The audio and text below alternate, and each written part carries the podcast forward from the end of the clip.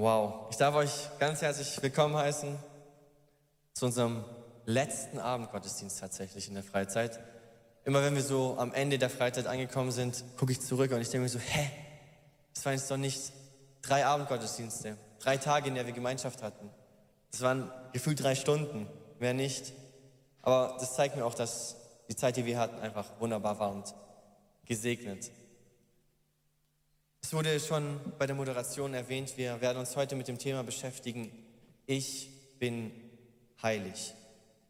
Und Marius hat am ersten Abend uns gezeigt, hey, wenn du deine Identität herausfinden willst, dann ist es wichtig, dass du nicht in irgendwelche Spiegel schaust, die dir ein falsches Bild weitergeben, sondern dass du in einen Spiegel schaust, das unabhängig von allem, was du erlebst, unabhängig davon, wie du dich fühlst, dir ein wahres und klares Bild weitergibt. Und deswegen möchte ich euch mitnehmen und ähm,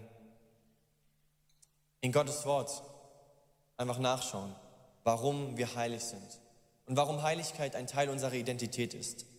Und ihr habt Glück, mein iPad hat kaum noch Akku, deswegen muss ich schnell predigen.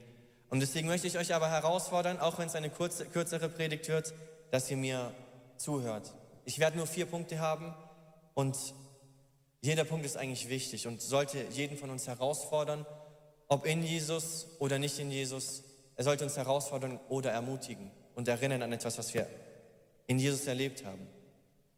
Und wenn wir uns mit dem Thema Heiligkeit beschäftigen, dann merken wir erstmal in der Bibel, dass Heiligkeit unglaublich wichtig ist. Ihr seid alle hell geworden. Krass. Ähm, Gott ruft uns in seinem Wort selbst zur Heiligkeit auf. Er ruft uns dazu auf, perfekt zu sein, wie er zu sein, ohne Fehler zu sein. Das ist unsere, unser Ruf, unsere Bestimmung. Wir haben es gehört, Dasha hat es vorgelesen. Ihr sollt heilig sein, weil ich heilig bin. Und der Aspekt der Heiligkeit ist so der einzige Punkt in Gottes Charakter, wo wir einen dreifache, dreifachen Ausruf in der Bibel sehen. Nirgendwo in der Bibel hören wir Gottes Liebe, Liebe, Liebe. Aber in der Situation, als Jesaja vor Gottes Thron war und die Seraphim um Gott herum ausgerufen haben, dann war dieser dreifache Aufruf: Heilig, heilig, heilig ist der Herr. Und immer wenn etwas in der Bibel mehrmals erwähnt wird, dann bedeutet es, dass es unglaublich wichtig ist.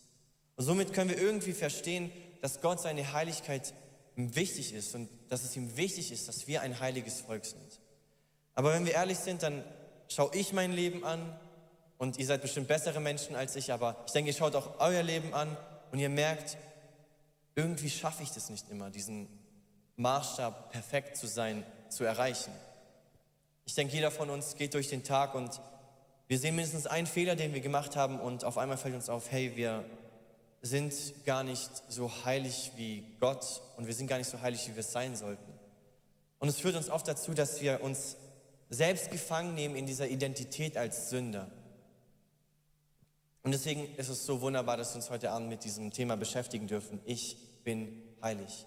Dass wir uns neu daran ermutigen dürfen, dass das in Christus ein Teil unserer Identität ist, dass ich heilig bin. Aber heilig ist so ein richtiges Kirchenwort. Das ist kein Wort, das wir normalerweise ähm, in unserem Alltag benutzen würden. Wir würden nicht sagen, ey, das war heilig krass. Weil ähm, das so ein so ein Wort, das wir ganz oft benutzen, das sich so geistlich anhört. Und deswegen möchte ich erstmal anschauen, was bedeutet es überhaupt, heilig zu sein oder was bedeutet heilig überhaupt. Und heilig kann man, wenn man in die Bibel geht und dort dann die Worte anschaut, die dort in der Originalsprache stehen, so übersetzen, dass es einmal anders bedeutet und einmal abgesondert. Und in dem Sinne, ein Beispiel zum Beispiel, die Tempel oder im Tempel damals war es so, dass da gab es Werkzeuge, und es war ein sehr zeremonieller, zeremonieller Ablauf von den Gottesdiensten. Und da gab es dann zum Beispiel sowas wie Schalen, die für den Gottesdienst gebraucht wurden. Und das ist jetzt nicht so, dass die Schale für alles genutzt wurde, für was man eine Schale nutzen kann. Da wurde nicht tagsüber Obst reingelegt, damit sich jeder da Obst rausnehmen kann, sondern diese Schale war anders. Sie war abgesondert für diesen einen Dienst im Tempel. Und deswegen lesen wir von heiligen Sachen, die im Tempel sind. Wenn wir es jetzt aber auf uns beziehen, auf uns Christen, dann bedeutet es, dass wir anders sind als die Welt. Oder, wenn wir es umdrehen wollen, dass wir gleich sind wie Gott. Weil das ist nämlich das Verständnis von Heiligkeit im Kontext mit Gott. Einfach perfekt sein. Nicht einen Fehler haben. Nicht einen Tag, auch nur eine Sekunde in seinem Leben gehabt zu haben, wo man einen Fehler gemacht hat. Weil das würde diesen Maßstab und dieser Definition von Heiligkeit widersprechen. Es würde zeigen, dass wir nicht heilig sind, dass wir nicht anders wie die Welt sind, dass wir nicht gleich wie Gott sind. Und wenn wir uns diesen Maßstab und diese Definition von Heiligkeit anschauen, dann kommt mir der erste Punkt für heute Abend, den ich als Frage formuliert habe. Aber ich bin dann doch ein Sünder. Ich bin doch ein Sünder. Wie kann ich sagen, ich bin heilig und ich schaue mir die Definition von heilig an und ich bin nicht so, was das Wort bedeutet. Ich mache keine, nicht keine Fehler. Ich bin nicht perfekt. Dann bin ich doch ein Sünder. Dann bin ich doch nicht heilig. Und ja, jeder Mensch ist ein Sünder, nicht perfekt und nicht heilig. Mit meiner kleinen Gruppe haben wir Epheser 2 angeschaut und dort finde ich es so krass von Paulus beschrieben. Epheser 2, Vers 3. Wir alle haben früher so gelebt, wir ließen uns von den Begierden unserer eigenen Natur leiten und taten wozu unsere selbstsüchtigen Gedanken uns drängten. So wie wir unserem Wesen nach waren, hatten wir, genau wie alle anderen, ohne Ausnahme, es ist völlig egal, wer du bist, genau wie alle anderen, nichts verdient als Gottes Zorn. Weil jeder einzelne von uns diesen Maßstab der Heiligkeit verfehlt hat. Weil jeder einzelne von uns ganz genau weiß, welche Fehler er in seinem Leben hat. Und Paulus sagt es hier so ganz klar, jeder Mensch, bevor er in Christus war, hat so gelebt, dass er genau das gemacht hat, wonach er sich gesehnt hat, worauf er Bock hatte. Wir haben uns nicht nach dem Maßstäben Gottes gerichtet, wir haben uns nicht nach dem gerichtet, was Gott uns aufgetragen hat, wie wir leben sollen, sondern ohne Ausnahme. Jeder einzelne Mensch hat einfach gemacht, was er will. Und ich denke, man sieht es ganz klar bei kleinen Kindern zum Beispiel. Ich weiß nicht, wie ihr wart, aber als ich noch ungefähr gleich so stark war wie mein großer Bruder, der drei Jahre älter ist als ich, und als wir Kinder waren, habe ich ihn einfach geboxt, wenn ich sein Spielzeug haben wollte. Also ich habe Sachen genommen, die nicht gemacht, die nicht okay waren, um meinen eigenen Willen durchzusetzen.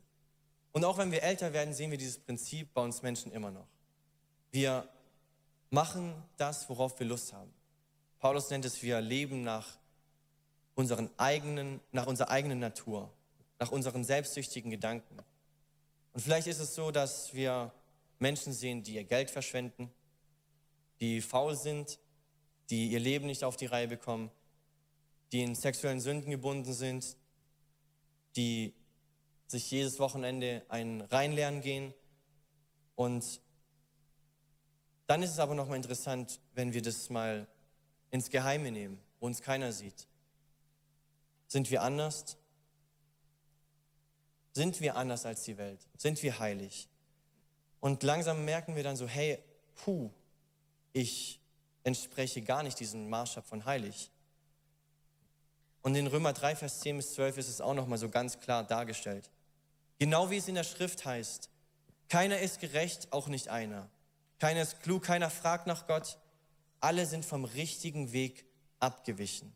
Keinen einzigen kann Gott noch gebrauchen. Keiner, kann, keiner handelt so, wie es gut wäre. Nicht ein einziger. Und ich denke, langsam wird es klar, wenn wir uns mit, dem, mit der Bibel beschäftigen, mit Gottes Wort, mit dem Spiegel, der uns ein ehrliches Bild über uns Menschen gibt, dass jeder Mensch gesündigt hat. Dass es nicht einen von euch gibt, der sagen kann, hey, ich bin ohne Fehler, ich bin perfekt, ich bin dieses Heilige, wovon du redest. Also ist jeder Mensch nicht wie Gott in anderen Worten unheilig. Und heute Abend sind wir vielleicht da und wie wir darüber reden, dass wir nicht Gottes Maßstäben entsprechen, kennst du ganz genau deine Sünden. Und die kommen die Taten in den Sinn, die du vielleicht getan hast. Die kommen die ganzen Fehler in den Kopf, die du getan hast in deiner Vergangenheit. Und auf einmal stellst du dir die Frage, ich soll heilig sein? Ich bin doch eher unheilig. Und dann ist es nicht nur, dass es da reicht, dass wir uns selbst so erkennen, sondern Jesus, der legt noch eine Schippe drauf. In Matthäus 5, Vers 20 heißt es dann, denn ich sage euch, wenn euer Leben der Gerechtigkeit Gottes nicht besser entspricht als der der Schriftgelehrten und Pharisäern, werdet ihr mit Sicherheit nicht ins Himmelreich kommen. Und es sind so harte Worte, weil die Schriftgelehrten, das war so die Elite der geistlichen Schicht damals in Israel. Das waren die, die dreimal in der Woche gefastet haben, die im Zehnten von allem gegeben hatten, was sie haben, selbst von den Pflanzen. Wenn die Früchte gebracht haben, haben sie gezählt, eine Erbse, zwei Erbsen, drei Erbsen, vier Erbsen und die Zehnte gehört Gott. Also die haben einen Maßstab gelebt, gelegt, den kein Mensch erfüllen konnte, kein normaler Sterblicher. Und Jesus kommt und sagt, wenn ihr nicht besser seid als diese Menschen, dann kommt ihr mit Sicherheit nicht in den Himmel. Und dann frage ich mich, oder dann kommt eben die zweite Frage und der zweite Punkt für heute Abend, eventuell in unseren Kopf so, kann ich denn überhaupt geheiligt werden? Habe ich überhaupt noch Hoffnung? Und hier ist es so wunderbar, wenn wir uns weiter mit Gottes Wort beschäftigen. Es zeigt uns als Menschen unsere Probleme und Nöte auf, die wir haben. Diese Dringlichkeit, dass wir einen Retter brauchen. Aber es zeigt uns auch diese Tatsache, dass Gott ein Retter ist. Weil wir gehen in Jesaja 1, Vers 18. Da ist es nicht nur so, dass Gott sagt, okay, es gibt Möglichkeiten, wie ihr gerettet werdet, sondern er lädt uns sogar ein. Kommt doch, wir wollen miteinander rechten, spricht der Herr. Wenn eure Sünden wie Scharlach sind, sollen sie weiß werden wie der Schnee. Wenn sie rot sind wie Blut, sollen sie weiß wie Wolle werden. Gott lädt jeden einzelnen von uns heute ein, zu sich zu kommen. Diese Fehler, die wir haben, die uns unheilig machen, die uns nicht heilig sein lassen, er lädt uns ein, davon uns wegzuwaschen, uns reinzuwaschen, uns ein neues Kleid zu geben, uns weißer zu machen als der Schnee. Gott lädt dich heute Abend ein. Er will dich reinwaschen. Er will dich und deine Sünden aus seinem Leben nehmen. Er will dir deine Nichtheiligkeit nehmen und dich heilig machen. Und hier kommt aber ein kleines Dilemma, weil Gott kann es nicht einfach so machen. Wenn wir uns mit dem Gott in der Bibel beschäftigen, dann sehen wir, dass er gerecht ist. Dass er nicht einfach sagen kann, okay, ihr habt Fehler gemacht und ich bin sauer darauf, aber hey, ist okay, machen wir es, kehren wir alles unterm Teppich. Die Tatsache, dass Gott gerecht ist, bedeutet, dass er Sünde, dass er Verbrechen strafen muss. Wenn wir zu einem Richter gehen würden und neben mir würde jetzt ein Mörder stehen, der irgendjemanden aus meiner Familie getötet hat. Und der Richter sagt, hey, ich verzeihe dir, du musst nicht ins Gefängnis. Dann wäre das kein Richter, von dem wir sagen würden, der ist gerecht. Wenn wir also mit unseren Sünden zu Jesus kommen oder zu Gott kommen und wir sagen, hey, das tut mir leid, und Gott einfach sagt, ja, ist okay, gibt es keine Strafe dann wäre das kein gerechter Gott. Und so müssen wir uns auf die Suche machen nach jemandem oder nach einer Möglichkeit, dass wir gerecht gesprochen werden können. Dass Gott sagen kann, hey, ich vergebe dir, deine Sünden sind bezahlt, die Konsequenzen für deine Fehler wurden getragen. Und diese Lösung sehen wir in Jesus. Gott sendet seinen Sohn, um einen Weg zu schaffen, damit wir gerettet werden können. Damit wir gerecht gemacht werden können. Und oft fokussieren wir uns, oder das ist so ein Klischeevers, Johannes 3, Vers 16, denn so sehr hat Gott die Welt geliebt, dass er seinen eingeborenen Sohn gab. Aber wenn wir nur ein Vers weiterlesen, dann sehen wir einen Vers, der mindestens genauso wichtig und genauso stark ist. Johannes 3, Vers 17.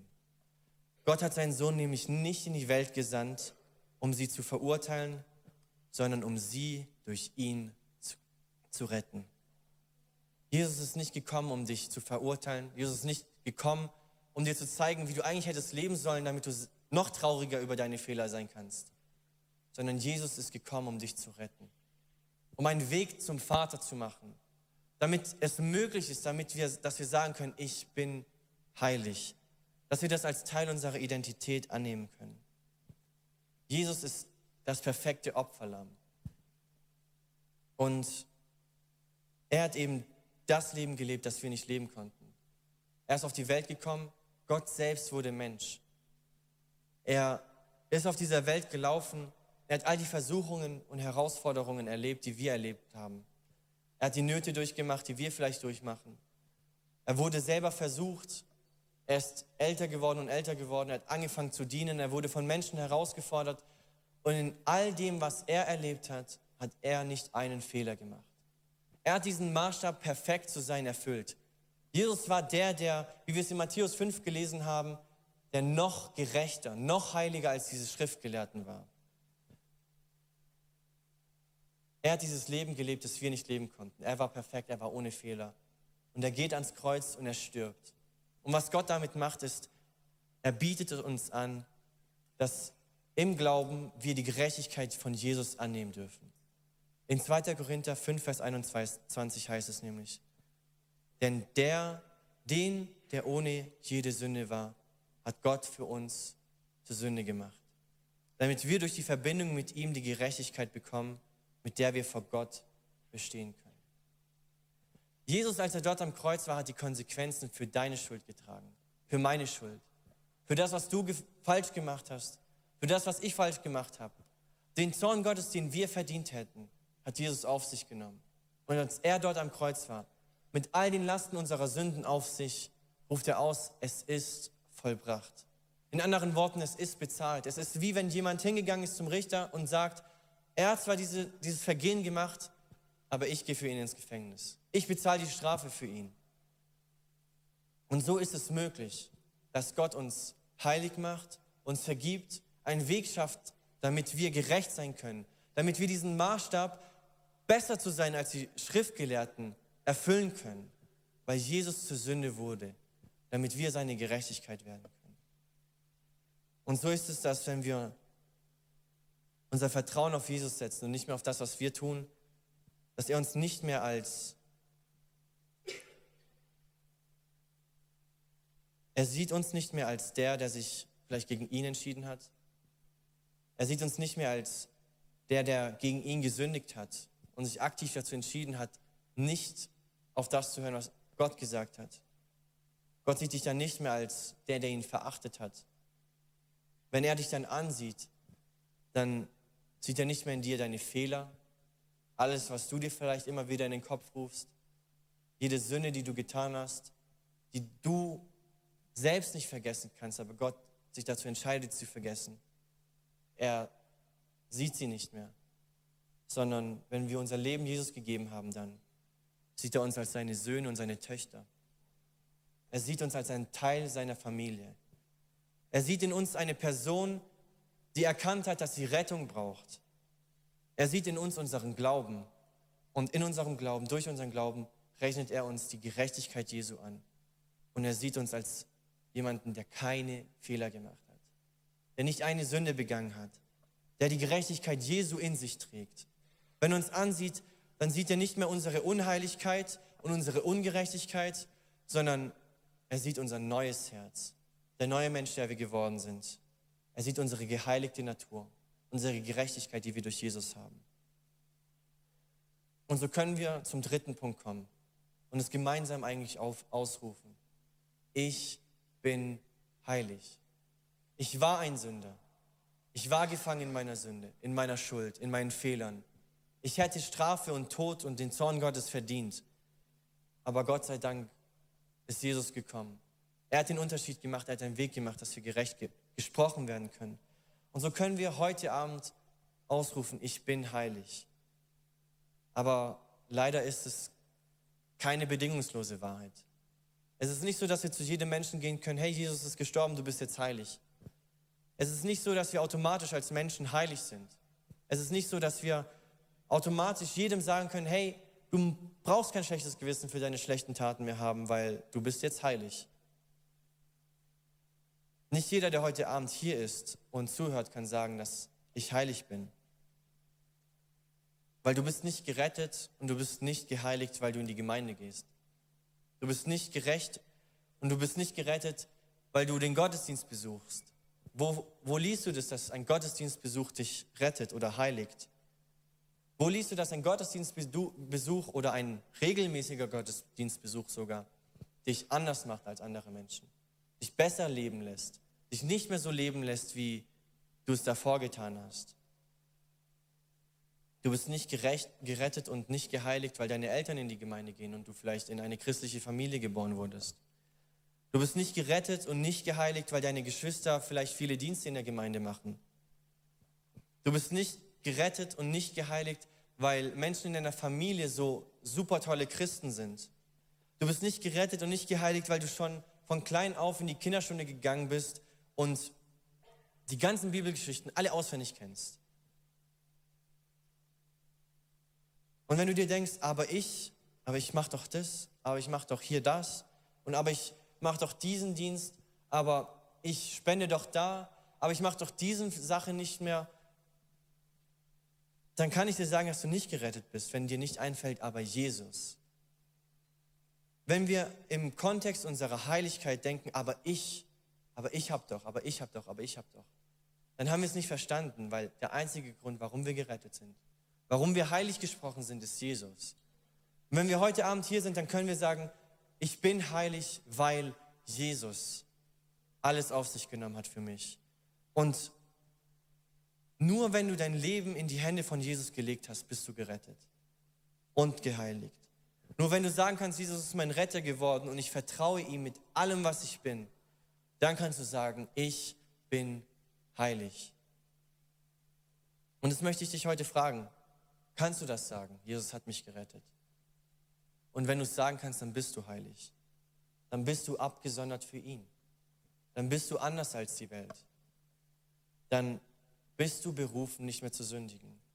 Und dann bist du auch kein Sünder mehr. Und ich bin, die Jugendfreizeit hat viel mit Identität zu tun. Und ich glaube, Monate bevor Marius überhaupt mich gefragt hat, ob ich predigen will bei der Jugendfreizeit und mir mein Thema gesagt hat, hatte ich schon diesen Gedanken. Montagabend war ich mal hier und Gott hat so klar zu mir gesprochen, dass wir eine neue Identität in Christus haben. Weil wir das oft immer noch sehen in der Gemeinde, dass wenn Einleitung gemacht werden wird oder wenn manche predigen, jetzt nicht vielleicht direkt bei uns in der Gemeinde, aber wir hören es oft, dieses Bild zu Christen, wo immer noch vermittelt, ihr seid immer noch Sünder. Wir müssen uns schämen und mit Scham müssen wir vor Gottes Thron kommen und in seine Gegenwart, weil wir sind Sünder. Aber das stimmt nicht mehr. In Christus sind wir eine neue Kreatur. Wir sind seine Kinder geworden.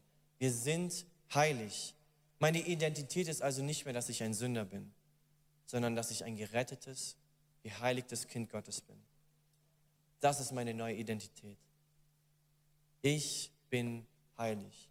Und diese Wahrheit, die wir im Spiegel von Gottes Wort finden, ist eine Wahrheit, die unabhängig von dem ist, was der Feind dir vielleicht in dein Gewissen reden will oder was du dir selbst immer wieder in deinen Kopf rufst, so, ach, meine Vergangenheit war aber so und ich habe diesen Fehler gemacht und das falsch gemacht und das war schlecht.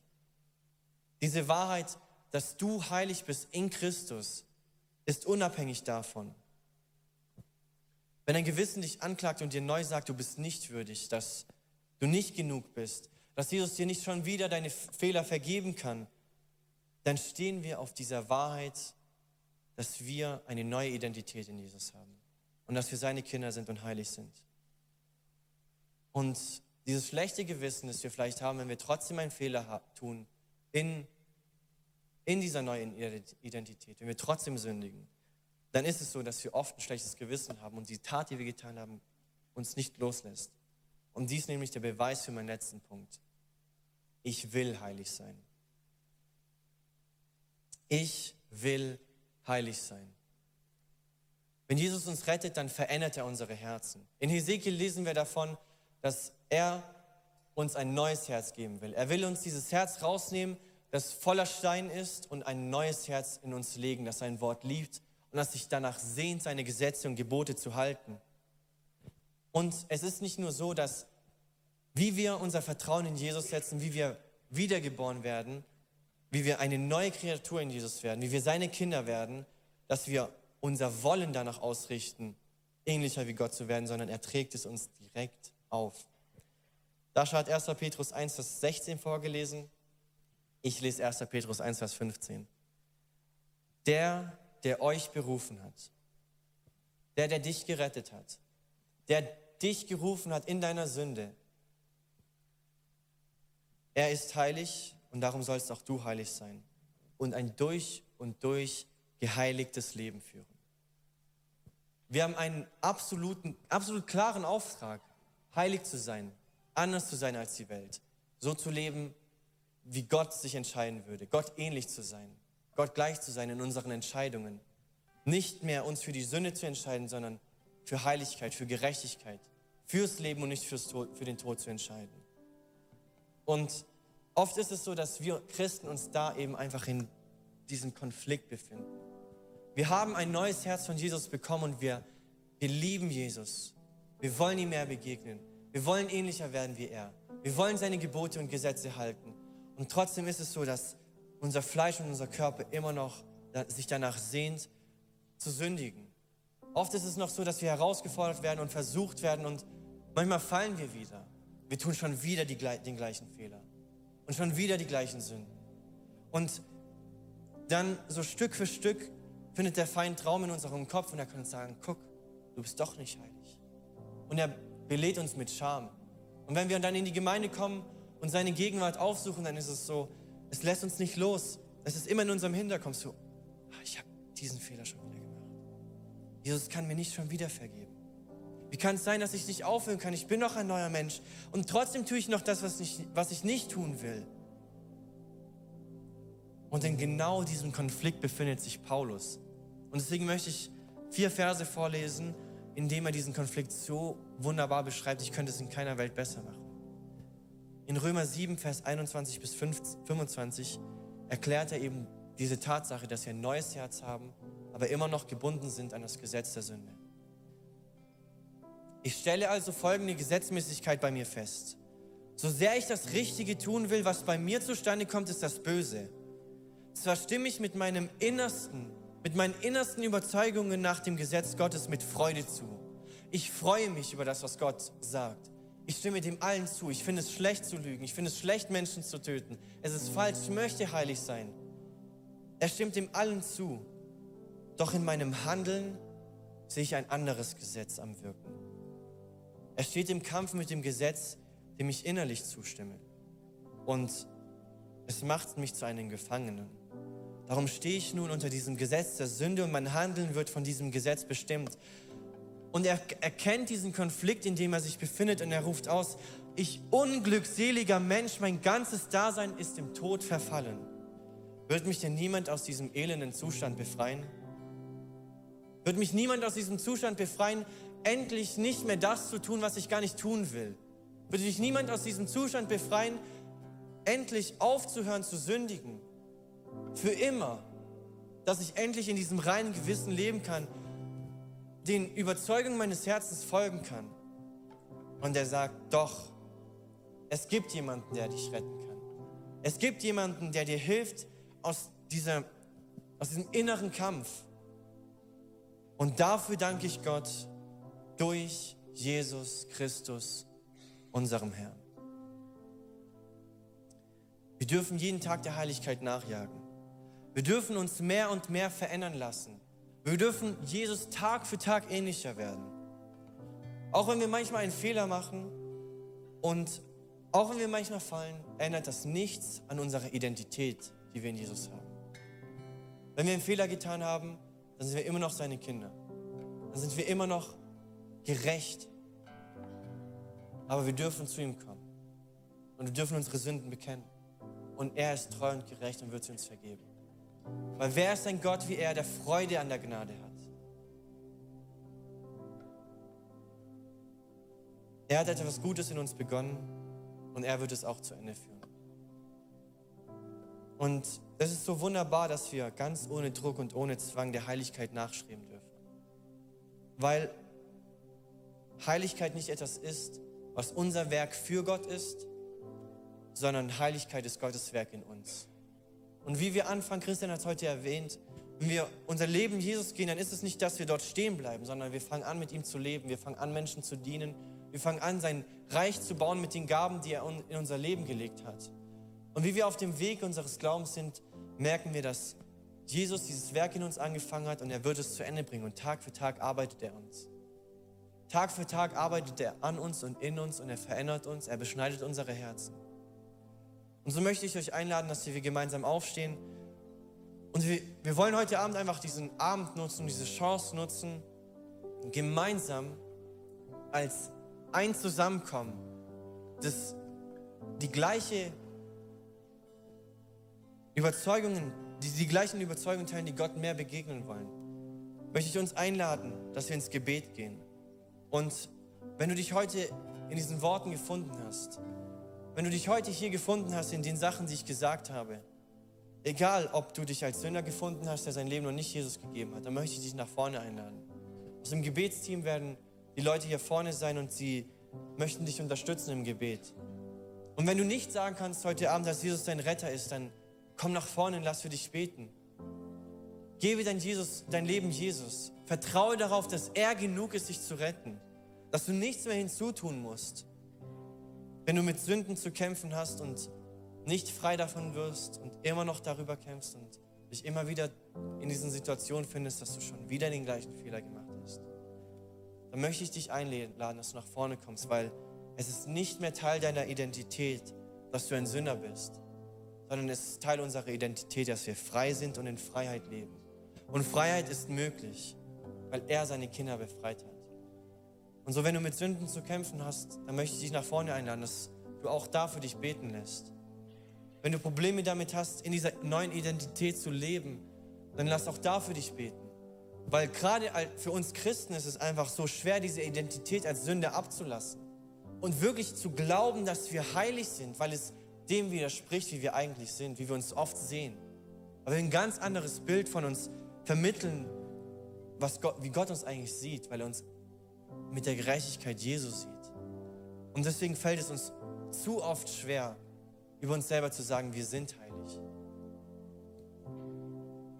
Und wenn du dich heute Abend ganz neu dazu entscheiden willst, ein Leben der Heiligkeit zu leben und es ernst zu nehmen, in Heiligkeit zu leben, dann möchte ich dich auch einladen, dass du es einfach als ein Zeichen heute setzt und nach vorne kommst und für dich beten lässt und gemeinsam als Gebet Gebetsaltar, den wir hier vorne als eine Einheit bilden können, dass wir als eine Generation neu ausrufen zu Gott, hey, wir wollen heilig sein. Wir sind geheiligt zu dich, aber wir wollen in einer persönlichen Heiligkeit wachsen. Wir wollen in einer persönlichen Heiligkeit leben. Wir wollen Tag für Tag dir ähnlicher werden. Ich möchte, ich möchte noch beten zum Schluss und dann, während wir anfangen, in die Lobpreiszeit zu gehen, dürft ihr nach vorne kommen. Jesus, ich danke dir. Jesus, ich danke, dass wir hoffnungslos verloren waren. Aber Gott sei Dank bist du gekommen. Und du hast einen Weg gemacht, Herr, dass wir frei in deine Gegenwart kommen können. Dass wir frei vor deinen Thron kommen dürfen. Ohne Schande und Scham, Herr. Auch wenn der Feind es uns einreden will. Auch wenn der Feind uns einreden will, dass wir nicht würdig deiner Gnade sind, Herr, rufst du uns zu, da wo die Sünde groß ist, wird meine Gnade übermächtig. Und ich danke dir, dass das Teil unserer Identität ist, dass wir das ausrufen dürfen, ich bin heilig. Und Jesus, ich danke dir dafür, dass du uns heute Abend einlädst, egal ob wir dir noch nicht begegnet sind und unser Leben dir noch nicht gegeben haben, lädst du uns ein, heute Abend dir zu vertrauen und Rettung zu finden in dir. Und wenn wir schon jahrelang mit dir laufen, und immer noch mit den Sünden zu kämpfen haben, Herr, dann lädst du uns heute ein, Freiheit zu finden. Und ich danke dir, Jesus, dass du uns auch heute einlädst, als eine Generation Heiligkeit ernst zu nehmen, weil du uns absondern willst, weil du uns dazu berufen hast, anders zu sein. Und in deinem Namen bete ich und ich danke dir, dass heute einfach ein Abend ist, der Veränderung bringen wird, dass wir verändert werden in unserem Innersten. Du bist wunderbar, du bist mächtig, du bist heilig, du bist groß. Und in dir bin ich heilig. Danke, Jesus.